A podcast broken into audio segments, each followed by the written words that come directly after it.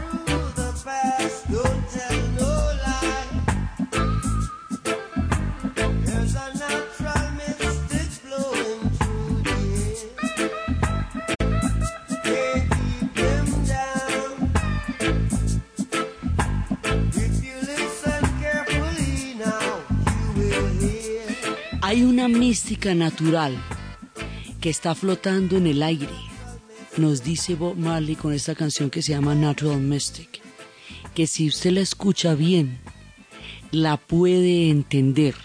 Es una mística natural. En estos tiempos y en estas épocas hay una mística natural flotando en el aire que hay que escuchar con atención desde el alma, desde los corazones, una mística de esas como las que él hablaba. Son los vientos de paz que están llegando a nuestro tiempo y a nuestra sociedad. Y por eso, porque hay una mística natural en el aire, porque están soplando los vientos de paz y de esperanza, que en una generación y en un tiempo nos toque todo eso, vamos a viajar a uno de los procesos más complejos, difíciles e imposibles de imaginar, que lograron salir de 500 años de guerra para hacer la paz y poder convivir como nadie se lo hubiera podido imaginar jamás.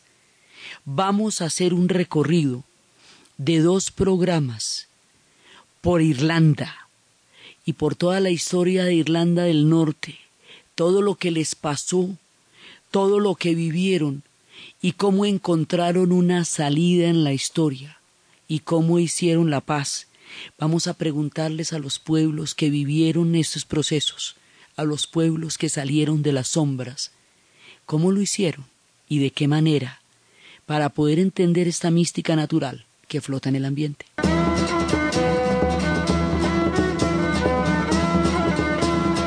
French are on the sea, said the Shan Van Vogt. The French are on the sea, said the Shan Van Vogt.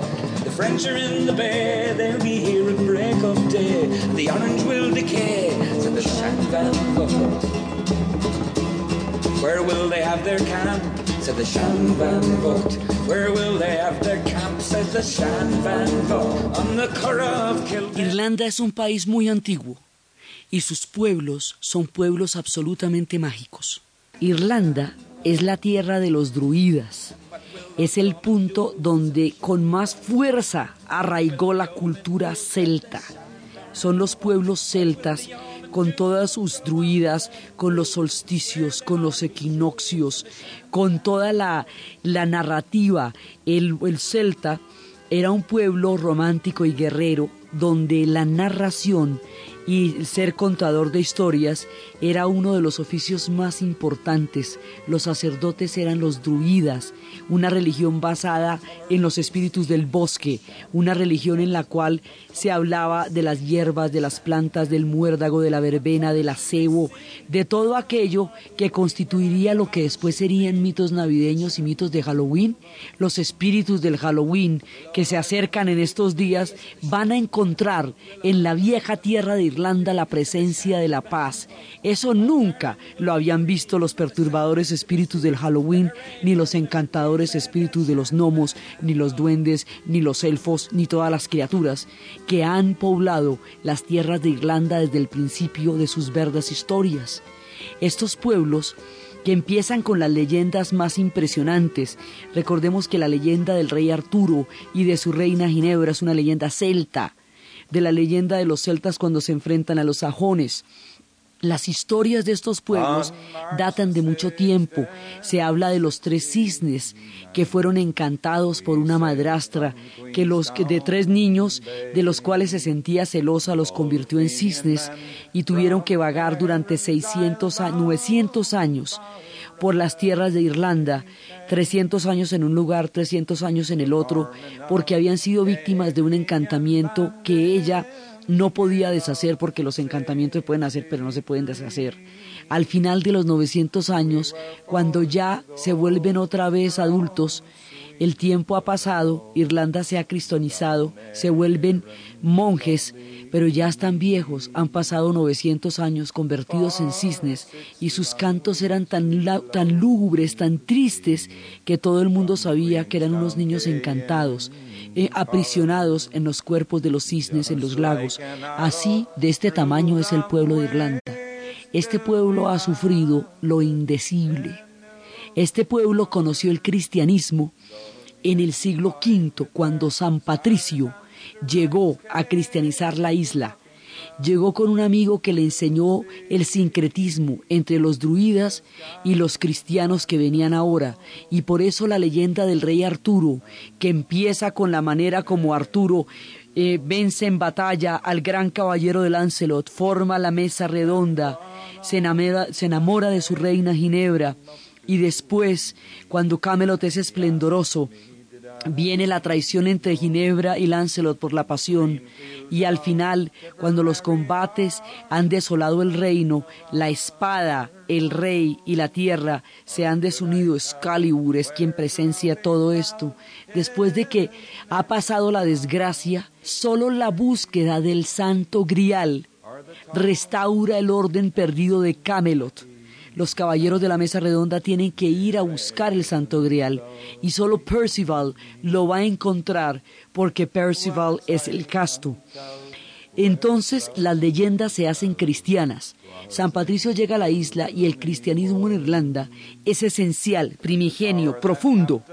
Y es un cristianismo muy particular, muy celta, muy gaélico, porque como más adelante Inglaterra se va a hacer protestante, Irlanda va a quedar aislada del resto del mundo cristiano por el bloque de Inglaterra. Y eso va a ser su particularidad y su desgracia también. Entonces ellos son católicos hasta la médula de los huesos, católicos como los polacos, católicos a lo celta, católicos a lo irlandés, católicos con todos los hierros. Este pueblo que va a tener su propia historia, se va a ver interferido por la historia de los ingleses de una manera trágica que lo convierte en el conflicto más antiguo del mundo. En 1177, un lord anexa tierras de Irlanda a los dominios ingleses cuando se estaban formando todavía las dominaciones que luego habrían de asentarse y hacer que los ingleses terminaran eh, sometiendo a los escoceses y a los irlandeses. Hay un tiempo de turbulencia, hay un tiempo en que se están asentando los diferentes pueblos y en que se están definiendo las escalas de poder. En esa época ya hay una primera invasión británica a las tierras de Irlanda, pero la cosa se vuelve verdaderamente complicada durante las guerras de la Reforma, en tiempos de Enrique VIII en tiempos de Enrique VIII, Irlanda era católica y la guerra de la Reforma hacía que una alianza entre la Italia, entre la Irlanda católica y la España católica pudiera atenazar la iglesia anglicana de los ingleses. Por lo tanto, cuando Enrique VIII rompe con el Papa, declara la reforma, se hace protestante, se vuelve la cabeza de la iglesia anglicana, quiere garantizar que los irlandeses tan cercanos a él no se vayan a liar con los españoles. Para eso coge un grupo de escoceses protestantes. Escocia ha sido dividida también por las guerras de la Reforma y eso la quiebra como nación y la imposibilita para surgir más adelante. Coge un grupo de escoceses, todos los Mac, y los lleva como invasores protestantes a la isla de Irlanda, una isla católica poblada por católicos donde todos son O, O'Donnell, O'Malley, todos ellos. Y desde ahí empieza estos ingleses que son, digamos, son escoceses y son ingleses, son protestantes y son un enclave de poder, de, de poderío militar y de poderío económico que somete a los católicos irlandeses en su propia isla. Ahí empieza el conflicto. Es una manera, es una maniobra geopolítica británica para asegurar el porvenir del mundo protestante en los tiempos de las guerras de la Reforma. Y en ese momento Irlanda queda atenazada en la mitad del conflicto y eso determina su desgracia. De ahí en adelante, los ingleses la van a dominar y la van a dominar de una manera cada vez más grave. Le van a prohibir que hablen el gaélico, le van a prohibir su propia lengua, los van a condenar a las represiones más terribles. Y esto va a llegar a tener momentos gravísimos, como cuando Oliverio Cromwell, que desde el punto de vista inglés es el hombre que creó el Parlamento, y desde el punto de vista irlandés arrasó la isla, la desbarató y declaró a los irlandeses ilegales en su propia tierra. lo acabó con ellos, fue, digamos, el gran genocida del pueblo irlandés y sembró una semilla de odio que se haría cada vez más poderosa. Una y otra vez, las rebeliones irlandesas se han ido profundizando en el odio y cada vez la sin salida, una y otra vez la sin salida. Con Cromwell las cosas se hacen irreversiblemente graves.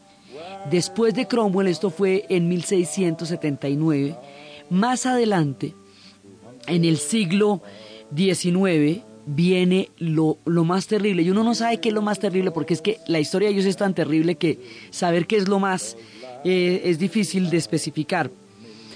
En, el, en 1848, este pueblo sometido por el colonialismo, digamos, cuando uno se imagina que los británicos crearon un gran imperio y colonizaron el mundo, uno no se imagina que los primeros en enterarse fueron los irlandeses y los escoceses y los galeses, porque les pasaron a ellos por encima. Entonces, parte de eso hacía que lo que era la ganadería, la carne, una cantidad de productos de Irlanda tenían que ir directamente para Inglaterra. Ese son el tipo de situaciones que produce el colonialismo.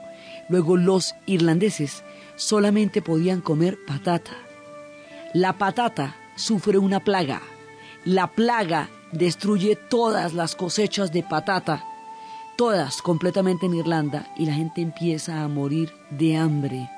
Y al morir de hambre, nadie los ayuda. Nadie en Europa los ayuda. Nadie en Inglaterra los ayuda. Y siendo Inglaterra en ese momento el país más poderoso de la tierra, contempla inerme, sin ningún tipo de, de conmoción ni de dolor, la hambruna generalizada del pueblo irlandés.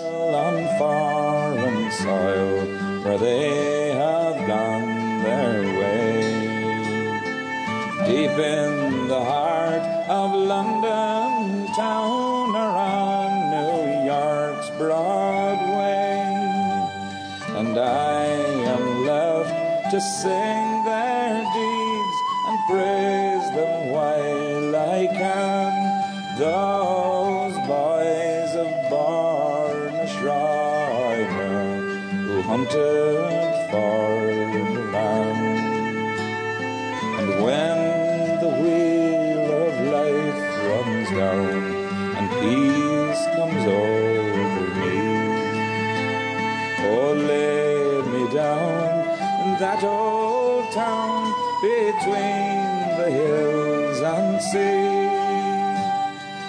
take my sleep in those green fields, the place my life began, where the boys of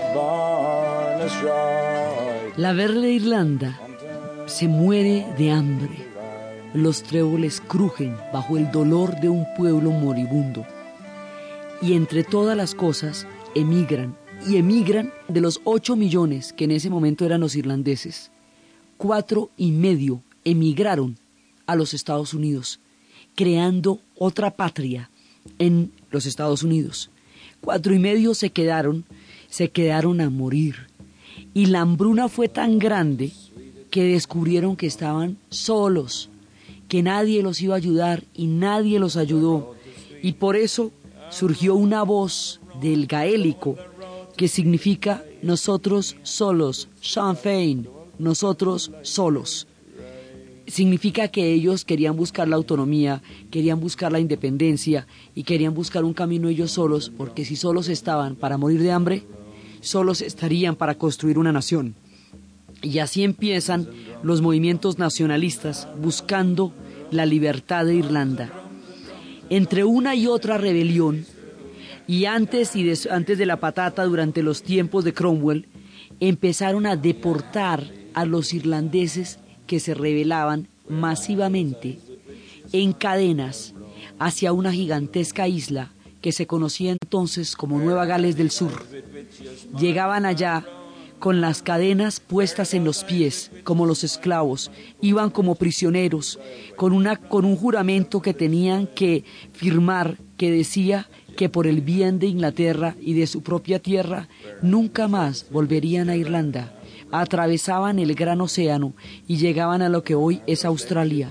Por eso, por todos los prisioneros que llegaron en cadenas a las prisiones de Nueva Gales del Sur y por todos los migrantes que llegaron por hambre a los puertos de Boston, el Día de San Patricio, en marzo 17, se celebra en tres lugares del mundo, en Irlanda, en Estados Unidos y en Australia.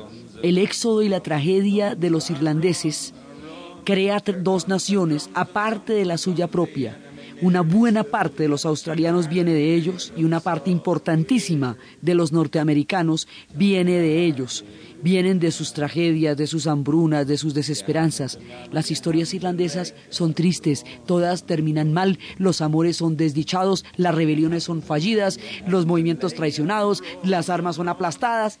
En año tras año, siglo tras siglo, de historias trágicas, este pueblo vio todos los matices del dolor desde la esclavitud, la deportación, desde la hambruna, desde eh, la prohibición de hablar su propia lengua en su propia tierra, declararlos ilegales en una isla, a donde usted para dónde coge si es ilegal en su propia isla, hizo que la guerra se volviera la única manera como ellos pudieran ver el mundo.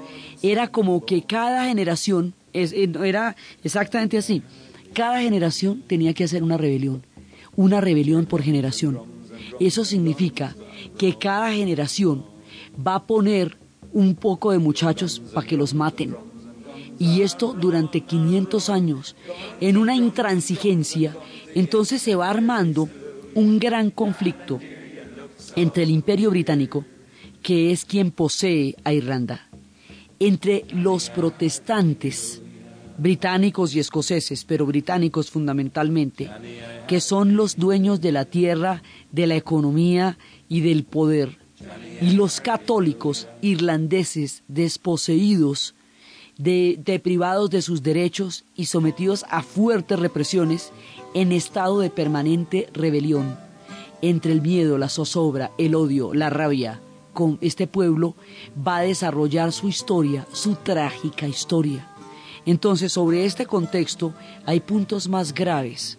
Hay puntos terribles y hay puntos, eh, digamos, relativamente estables. Por eso es tan heroico lo que hicieron ellos. Por eso es tan heroico que hayan completado un proceso de paz y hayan logrado el desarme del ira, porque nadie se imaginó que íbamos a vivir para ver eso, porque no hay pueblos condenados. Entonces, resulta que las cosas se van complicando y se van complicando. Y en 1916, después de muchas matanzas en el siglo XIX, después de la rebelión de los Black and Tanners, después de la entrada permanente de los soldados a las casas, donde mataban a todos los muchachos y a las mujeres, después de miles y miles de historias de sangre, se produce en 1916 la rebelión de la Pascua, de la que vamos a hablar después de la pausa comercial.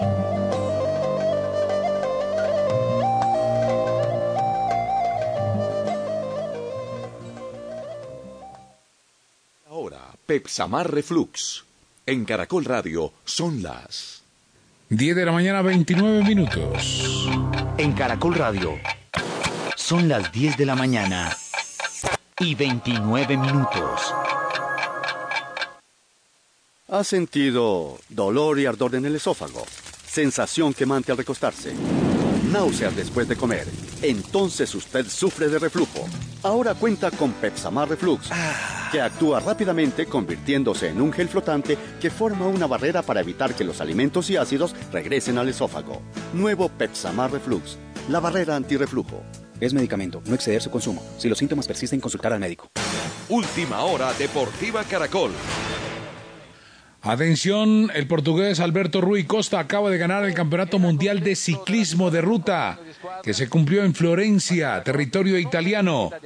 7 horas 25 minutos 43 segundos. En el embalaje superó al español Joaquín El Purito Rodríguez, que se hizo con la medalla de plata, Alejandro Alberto Valverde, el español medalla de bronce, Nibali, el italiano fue cuarto, Rigoberto Urán, se cayó en el descenso, faltando 5 kilómetros cuando estaba en el lote puntero y lamentablemente no pudo llegar. A 16 segundos Valverde, Nibali también a 16 segundos. Los colombianos no ingresaron dentro de los 10 primeros lugares de la clasificación general. En el lote termina, sin embargo, el eh, pedalista colombiano Sergio Henao en la posición número 15, como el mejor de los nuestros.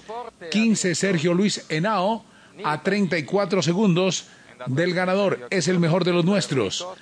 Carlos Betancourt también llegó en ese lotecito, pero lamentablemente Rigoberto Durán, cuando estaba disputando en el descenso los primeros lugares, sufre una aparatosa caída contra el eh, suelo. Se va el pedalista colombiano y se priva de disputar el, eh, el título del Campeonato del Mundo en territorio italiano. Buena carrera, la de los colombianos al final con Carlos Betancur y con el propio Rigoberto Urán. Cuando ya habían lanzado a Rigoberto Urán para disputar la etapa, sufre esta aparatosa caída. Recordemos que Nairo Quintana, al igual que Cayetano Sarmiento, otros como Acevedo, Anacona se retiraron en la mitad de la carrera cuando se despegaron del grupo puntero. Alberto Rui Costa, el gran campeón. Y en el atletismo, carrera atlética de la mujer, Carlos Alemán. En 30 minutos iniciarán a competir las mujeres en la categoría elite de la carrera de la mujer. La carta colombiana más fuerte es Carolina Tavares, quien previo al arranque de esta carrera se refirió a las expectativas en la competición. Pues sí, es, una carrera bastante fuerte. Siempre vienen niñas de allá, de que y otros países que son bastante fuertes. Eh, creo que esta carrera solamente la ha ganado una vez una colombiana, que fue Yolanda Caballero en el, en el 2010. Pues nada, va a ser fuerte tanto las internacionales como las nacionales. Van a haber bastantes nacionales aquí en la competencia. Carolina Tavares ha sido la mejor colombiana en la pasada media maratón de Bogotá y también en la media maratón de Medellín. Más información en www.caracol.com.co y en Twitter, arroba caracoldeportes. Pagar los derechos de autor es fácil. OSA, Organización Saico Asimpro. En Caracol Radio son las 10 de la mañana y 32 minutos. ¿Qué hubo? Le quedó muy bonito su negocio. ¿Cierto? A la gente le encanta la música que ponemos. A propósito de la música, ¿usted sí paga los derechos de comunicación pública? Claro, a mí ya me llegó la liquidación y es muy fácil. Quien se encarga de recaudar estos derechos es OSA, Organización Psycho Asimpro, entidad legalmente habilitada para recaudar los derechos de autor y conexos con la difusión pública de la música. Yo pago oportunamente y tengo mi negocio al día. Listo, gracias. Ahora sí, súbale a la música. La OSA representa un repertorio de más de 30 millones de canciones a nivel nacional e internacional. Si usted cancela a otras personas, no lo exime del pago de la OSA, Organización. En la Fundación Universitaria Juan de Castellanos forma tu futuro como profesional, dinámico e integral a través de la investigación, la pedagogía, la ciencia y el conocimiento. Inscripciones abiertas, carrera 11, número 1144, www.jdc.edu.co. PBX 742-2944. Fundación Universitaria Juan de Castellanos. Cultivamos ciencia, sabiduría y amor. Camisas y pantalones Monarca hacen la diferencia con diseños actuales, sport y clásicos. Monarca, un estilo creado para quienes conocen de ropa con distinción en cada prenda. Camisas y pantalones Monarca visten a Colombia desde Ibagué. ¿Y usted? ¿Cómo durmió anoche? Comodísimo. Colchones comodísimos para dormir profundamente. Caja Sonora espacio radial de Confama para oírte mejor. La lectura es uno de los placeres de la vida como meterse a la piscina, como salir de paseo al campo. Así es el acto de leer. Y también es un verdadero placer escuchar su voz. Es Aura López, quien por años, con su lectura en voz alta, hizo de las páginas de muchos libros una aventura que formó multitudes. Hoy, con su palabra intacta, sigue creyendo en el poder creador de la lectura. La lectura es esencial en la vida del ser humano. Y de ahí sale todo lo demás que usted quiera poner. Ella, con su pluma, también defendió la cultura y sigue apostando por un ser humano hecho de conocimiento, uno completo. Eso sí, siempre de la mano de los libros. No se puede pensar en un ser humano que no lea. Te esperamos en una próxima emisión. Con fama. Vigila la Superintendencia del Subsidio Familiar. ¿Y usted?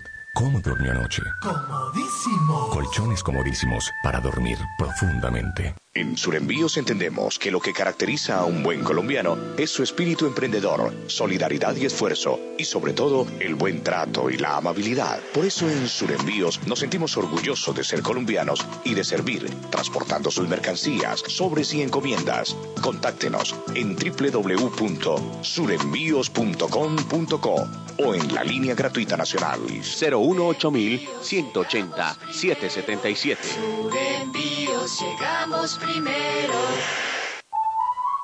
¿Y usted? ¿Cómo durmió anoche? Comodísimo. Colchones comodísimos para dormir profundamente.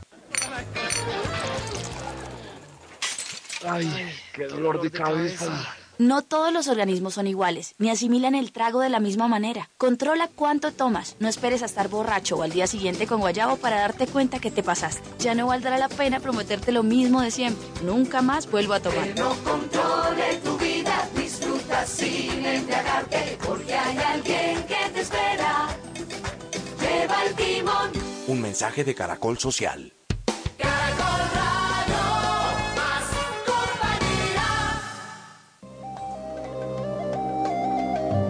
Continuamos en la historia del mundo con Diana Uribe. La rebelión de la Pascua son una serie de muchachos y Patrick Pierce y varios de ellos y O'Connery, Pierce, O'Connery, Amon de Valera, muchos de ellos que se van a, a revelar y van a decir que Irlanda se ha vuelto independiente y que ellos constituyen el gobierno provisional de la Irlanda independiente. Una proclamación cualquiera como salir a la calle un día y decir eso. Pues a la gente no le hizo ni gracia. Ni gracia le hizo. Ay, sí, claro que se independizaron. ¿Y desde cuándo? En realidad nadie les paró bolas. No fue tampoco que tuviera un impacto de opinión particularmente complicado ni nada de eso. Pero la reacción de Gran Bretaña fue tan terrible. Los ingleses cogieron a estos muchachos y les pegaron una ejecutada y una fusilada y desataron una represión tan desproporcionada con la rebelión que eso sí desató el odio y la guerra más terrible, la rebelión de la Pascua, la ejecución de estos chicos, de estos muchachos y de estos hombres, sí va a generar un levantamiento de Padre y Señor nuestro. Lo que su proclama no generó, sí lo generó su ejecución. El único que sobrevive de la rebelión de la Pascua es Eamón de Valera, porque tenía nacionalidad norteamericana y nacionalidad española, y eso le permite que se salve. Entonces empieza la gran rebelión. Y cuando empieza la gran rebelión, un personaje va a crear todo un sistema armado. El personaje se llama Michael Collins. Para cada una de estas cosas hay películas. Y hay una que se llama Michael Collins, que es el precio de la libertad. Es la historia de este hombre que empieza a armar en vista de la, digamos, del tamaño del levantamiento, de la invasión militar que la isla sufre, va a haber una resistencia armada como respuesta a una invasión. Y entonces empiezan a organizar toda una, todo un sistema de armarse la población contra la invasión de la cual están siendo víctimas en ese momento. El sistema, la manera como lo van a hacer es creando algo que se va a llamar el Ejército Republicano Irlandés, el IRA, Irish Republican Army. El IRA, en un principio, es el brazo armado del Sinn Féin, pero más adelante los acontecimientos se van a desenvolver de una manera tan terrible que casi que el Sinn Féin se vuelve el brazo político del IRA.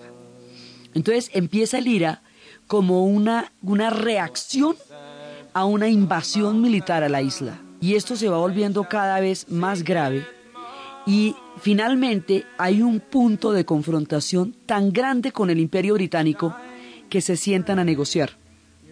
Cuando se sientan a negociar, mandan a Michael Collins. Michael Collins era el guerrero, era el militar y el organizador, no el negociador. Y Amón de Valera sabe que Michael Collins no sabe negociar, pero que le va a tocar tomar una decisión tan terrible que lo manda a él para que a él le toque tomar la decisión y no le toque a Amón de Valera. Entonces lo manda a tomar la decisión y la decisión es terrible. Lo que se negocia es la partición de la isla. Pero partir una isla, que es una sola unidad, no significa repartir la tierra. La tierra no es partible. Significa crear barreras. Barreras que la naturaleza no tiene, que los acantilados no conocen, que los mares no respetan, que los pastos no pueden imaginar, porque ¿quién puede partir el aire? ¿Quién puede partir el verde? Eso significa la partición. Los cinco condados que tienen la mayor cantidad de población protestante y que se conocen con el nombre de Ulster van a quedar anexados a la Gran Bretaña. El resto, los otros condados, que tienen la mayoría de la población católica, se van a convertir en una república independiente, la República de Irlanda, llamada Eire, cuya capital es Dublin, mientras que la parte del norte es lo que se conoce como Irlanda del Norte, Ulster, los condados de Ulster, cuya capital es Belfast. Aceptar esta partición era aceptar que se le rompiera el alma por la mitad, pero era esto o el exterminio.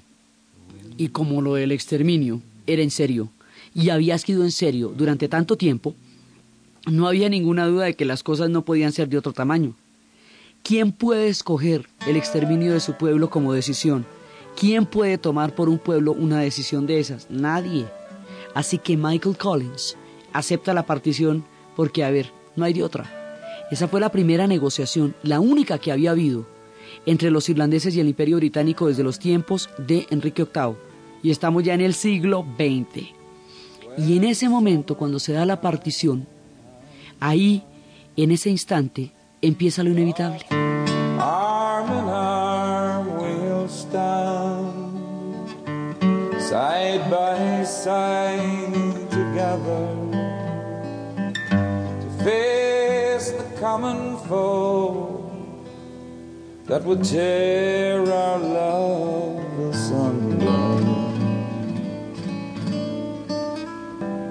By false information, they were shot on Dunlop Green.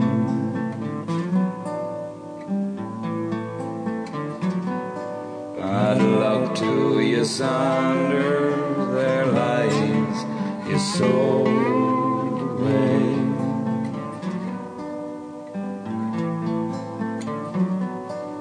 You set up a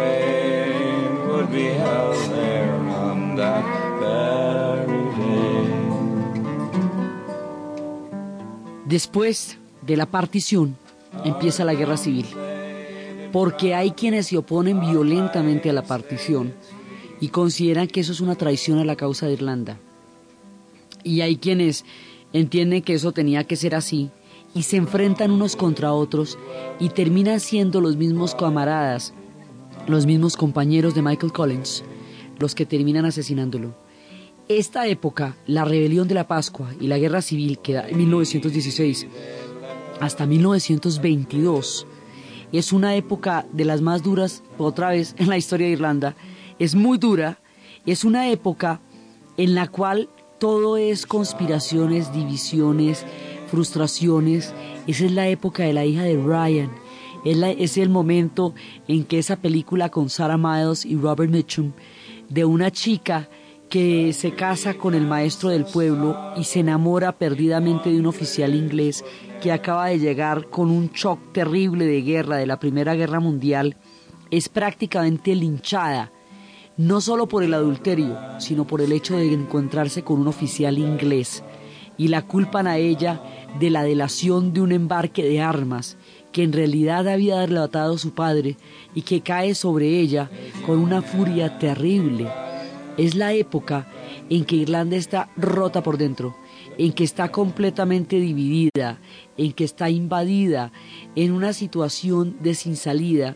Y en ese momento, el poeta Yeats decide hacer algo por su país en vista de que el alma la tiene enferma. Hay quienes están metidos de lleno en la rebelión y en la lucha armada. Yeats propone algo que reconstruya el alma de los irlandeses, que los pueda hacer sentir parte de algo, de alguien, en un pueblo que no ha conocido sino la miseria, las privaciones y la represión. Yeats, el poeta Yeats, va a traer la cultura gaélica, la cultura celta. Se convierte en el principal recopilador de la cultura celta para darle a su pueblo un motivo de orgullo, un motivo de, de pertenencia, una cura para el alma de un pueblo profundamente herido. Y su poesía se vuelve tan maravillosa, tan maravillosa, que le dan el premio Nobel declarado el mejor escritor en habla inglesa de su tiempo. Esta tierra produce grandes poetas, produce poetas como Shamus, como Yeats, bueno, y por supuesto como, como los dublineses, como lo que va a ser Joyce, James Joyce. Digamos, los duros, duros, duros, produce excelentes, grandes novelistas, gigantescos poetas. De las heridas y de los sueños de la Dama Verde de Irlanda salen la mejor literatura. Y Yeats le da a este pueblo una, una razón, una cura para el alma, a través del orgullo de la pertenencia al mundo celta. Desempolva y trae del olvido todos esos druidas, todos esos seres del muérdago de la verbena que habían poblado las historias de un pueblo orgulloso, romántico y guerrero en la época en que la sombra total se cernía sobre Irlanda. La situación sigue más grave. La República de Irlanda, creada después de la Guerra Civil, solo va a ser reconocida como tal hasta el 49. Es decir, la promesa es aplazada mucho tiempo y será Eamón de Valera, el hombre que se salvó de la rebelión y el que mandó a Michael Collins con semejante chicharrón de negociación, el que va a construir la Irlanda moderna, la República de Irlanda. Desde la partición, Irlanda sangra una herida, porque ellos se reconocen como una sola isla, como un solo pueblo, Ellos no pueden imaginar una Irlanda partida. Los protestantes, a su vez, no pueden imaginarse dentro de un solo de una sola isla, dentro de un solo país donde ellos serían minoría y donde cambiarían todos los factores que hasta ahora habían jugado a su favor. Los ingleses, al tener una parte anexada a la Gran Bretaña, aseguran la continuidad del dominio sobre Irlanda y la posición irreconciliable de los protestantes que se llaman unionistas porque son partidarios de la unión con Inglaterra, de los católicos que se llaman republicanos porque son partidarios de la unificación de toda la Irlanda y de un país irlandés, y de los británicos que consideran que esa isla es pues es parte del Reino Unido y que la Irlanda del Norte es su garantía de continuidad y de presencia en la isla van a tener todos tres posiciones irreconciliables a lo largo de todo el siglo XX. Y esto se va, se va a caracterizar por rebeliones, por saboteos, por toda clase de guerra. Ahora, este es un país pequeño. La guerra puesta al servicio de toda esta cantidad de retenes, vigilancias, policías, va a ser infernal salir a la calle. Y esto se va dividiendo entre católicos y protestantes toda la parte de Ulster, los condados que están anexados a la Gran Bretaña, sangran desde la partición, sangran todo el tiempo. La República de Irlanda anhela la unificación con el norte. La República del Norte, la parte del norte, la que está anexada a Inglaterra, sangra la partición de la isla. Entonces los católicos que quedan en Ulster quedan como ciudadanos de segunda clase, quedan como ciudadanos eh, del desempleo, de la pobreza, de la persecución, de la miseria, de la rebelión, de la permanente tristeza. Nacen y nacen muchachitos y mueren y mueren muchachitos. Y como tienen que irse la mayoría porque no hay con qué alimentar a la gente que nace, nacen muchos niños porque muchos emigran. Y hay puertos desde donde eternamente, generación tras generación, se ven partir a seis de los ocho hijos que una familia haya tenido. Puertos marcados por el dolor de la ausencia, hijos que partirán a Estados Unidos o partirán a Australia y que probablemente nunca más vuelvan a ver, hijos de los que narraba Henrik Boll, este sensible y maravilloso alemán cuando contaba su diario por Irlanda, cuando nos decía, esta Irlanda existe, no es culpa mía si alguien va y no la ve, hijos que conocieron la miseria de las cenizas de Ángela, que vieron morir a sus hermanos uno tras otro. Esta cantidad de muchachos mallogrados en el hambre, en el exilio y en la guerra van tiñendo de dolor permanentemente la historia de Irlanda. Toda la historia de Irlanda va sangrando en estas condiciones y en 1969 hay una gran rebelión, pero la rebelión del 69 tenía como idea fundamental ser pacifista. Soplaban los vientos de la no violencia.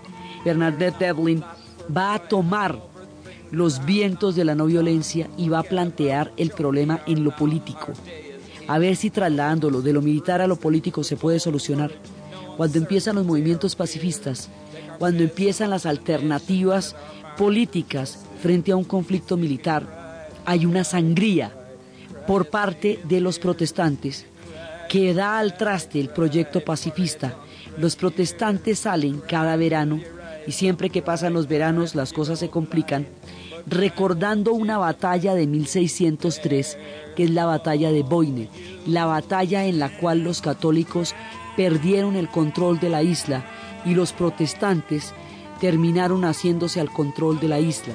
La batalla de Boine librada en tiempos de la Orden de Orange, librada en tiempos en que gobernaba Guillermo de Orange y en que la Casa Protestante de Orange afinca sus raíces en Inglaterra, va a crear esta orden de estos caballeros vestidos de morado con los puños naranja y el sombrero de coco también con los colores naranja que desfilan por las calles de los principales condados católicos como una antigua tradición recordando la batalla de Boine. cada vez que desfilan les caen por las ventanas toda clase de cosas y se arman los disturbios más grandes y estas marchas en el verano una y otra vez son la constante provocación, una y otra vez son las historias de cómo y de qué manera estos pueblos recuerdan una herida y la reviven y la abren y le echan mertiolate, le echan sal y limón a ver si duele más y a ver si arde más. Y estas heridas se profundizan porque el odio se transmite de una generación a otra.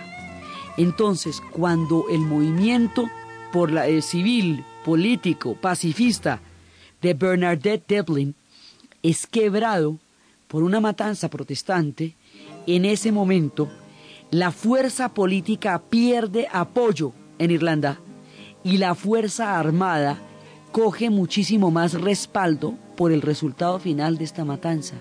Es entonces cuando el Sinn Féin, que hasta ahora había liderado el proceso de la búsqueda de una independencia de Irlanda del Norte, pasa a ser un subordinado del IRA.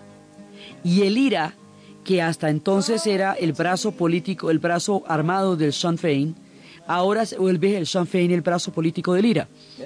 Entonces, en ese momento, el IRA arranca una escalada de terror sin precedentes sobre Irlanda y sobre Londres. Y lo que pasa de ahí en adelante es lo que lleva a las rebeliones del nombre del Padre.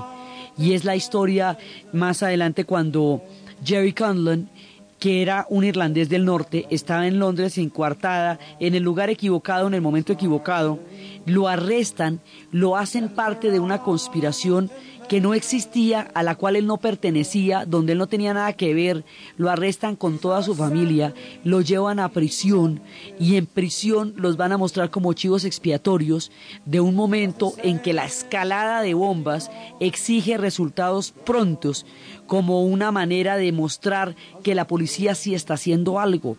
Cuando esto sucede, no hay pruebas y las fabrican no hay evidencia y la ocultan.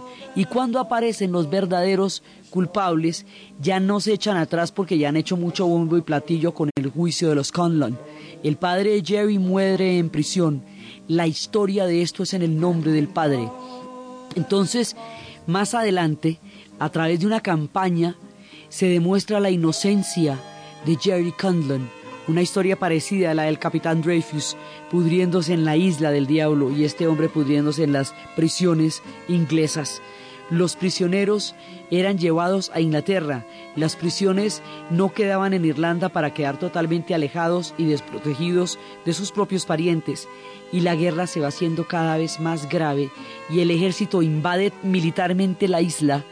Y al invadir militarmente la isla, la población entera se vuelca contra el ejército inglés de manera generalizada. Los niños, las viejitas, los perros, los bebés de siete meses, los gatos, todo el mundo.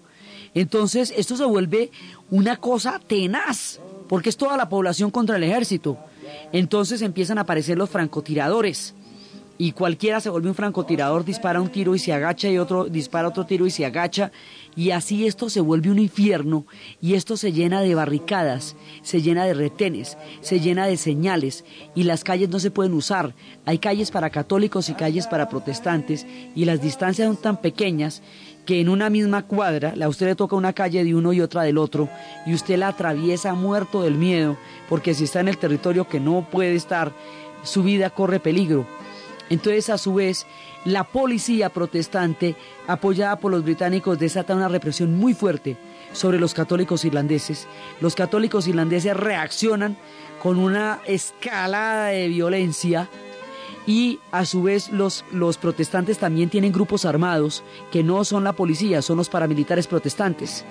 Entonces empiezan a formarse los grupos armados de uno y otro bando, la policía y el imperio británico de por medio, los católicos metidos en el odio más grande. Imagínese usted si un conflicto de estas características tiene reversa. Así como está planteado ¿no? en el 69, 70, 71, esto no iba para ninguna parte. Esto iba para el odio. Y vienen más años de odio, porque después de esas grandes rebeliones viene otra era que marca un hito en la historia de la herida que había sangrado en Irlanda, la era Thatcher.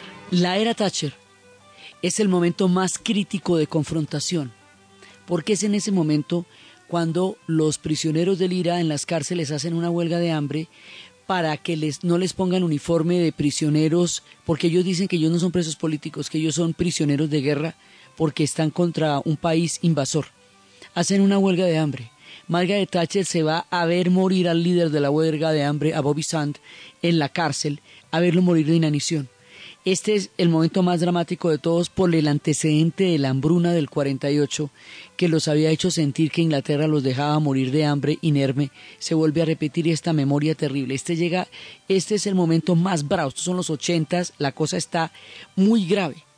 Después de Margaret Thatcher viene John Major, también conservador. Y John Major se pone a pensar que no es viable un país con una guerra de estas eternas, que la guerra se agota, que están saturados, que no han llegado a ninguna parte, que la confrontación no es el camino. Y se le ocurre una idea que no se le había ocurrido jamás a los irlandeses desde que empezó este rollo. Única, sensacional y original. La paz. Venga, ¿y si hacemos un proceso de paz? Y quedan aterrados ante la idea le proponen al IRA un cese unilateral del fuego por un año para tener el derecho a sentarse a la negociación. Y empiezan a plantear cómo sentarse a negociar un conflicto de 500 años, un odio como ley, cultura e identidad.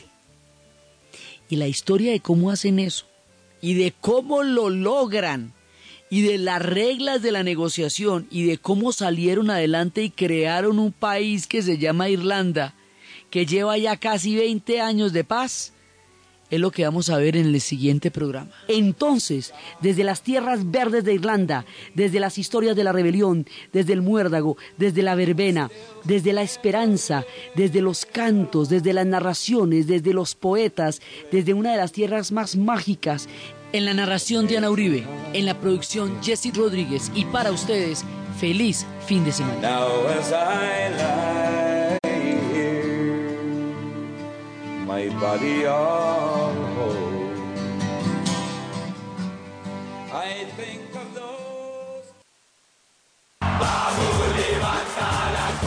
Escuche este domingo a las 11 de la mañana en Caracol Radio.